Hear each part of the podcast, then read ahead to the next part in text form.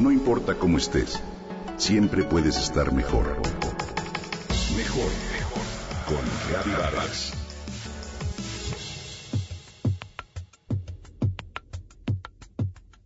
¿Alguna vez te has sentido escuchado y comprendido por una persona incluso más de lo que tú mismo a veces te puedes comprender o escuchar? ¿Cuánto se agradece? Hay pocos regalos tan valiosos y generosos como este. Una comunicación de esa naturaleza la llevamos a cabo no de mente a mente, sino de corazón a corazón. Lo más asombroso es que aquello que dice la canción de Dos corazones que laten como uno no es solo poesía, sino dato científico.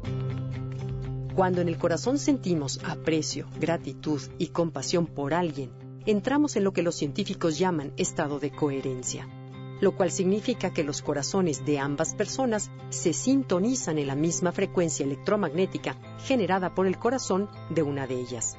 Es por eso que nos sentimos tan bien cuando estamos entre amigos que queremos, o tan incómodos cuando la situación es totalmente adversa y los sentimientos hostiles. Las palabras comunican solo 7% del mensaje. Los gestos, el tono de voz y el lenguaje no verbal comunican el 93% pues el corazón comunica el 100%. Solo basta estar atentos.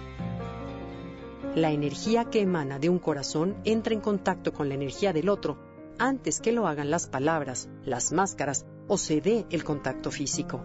Si quieres comprobarlo, solo observa lo que te ocurre en las distintas situaciones sociales y lo verás muy claro. Hay estudios que afirman que el corazón es el principal centro de inteligencia en los seres humanos. La conexión que se da entre las personas desde este centro de inteligencia es mucho más profunda y auténtica que cualquier otra.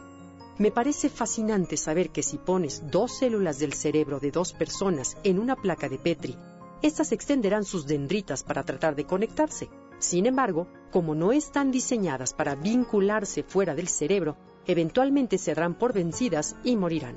En cambio, cuando pones en la placa de Petri células de diferentes corazones, comenzarán a unirse y a comunicarse de inmediato. Y unidas, continuarán latiendo como una durante el tiempo que los científicos decidan continuar con el experimento. Por lo tanto, la idea de que podemos pensar con el corazón ya no es meramente una metáfora, sino que es un fenómeno muy real.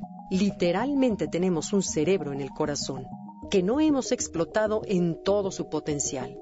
Si bien las culturas antiguas siempre lo supieron, en la era moderna perdimos del mapa esta información. Si la persona promedio vive con estrés, no es de extrañar que 70% de los errores y conflictos en el trabajo, las relaciones y la familia se deban a una mala comunicación. A veces desde el cerebro no comprendemos los motivos que mueven a las personas a realizar algo, pero basta dirigirnos al corazón y lo comprendemos todo.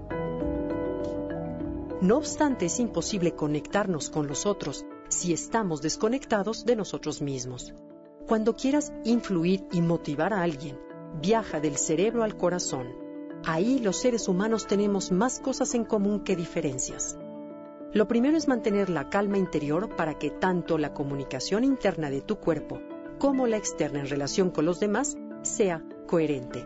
Por eso es importante revisar qué energía envías al otro a través de tu corazón y de tu campo electromagnético y notar de qué forma afecta al entorno, seamos conscientes o no de ello. Te invito, querido Radio Escucha, al seminario que daré el día 21 de junio sobre este apasionante tema y sobre el gran poder que el corazón tiene y que no hemos explotado. Puedes obtener información en gaby.gabyvargas.com.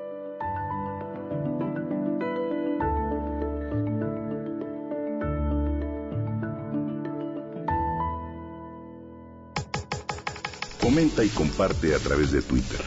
Gaby-Vargas.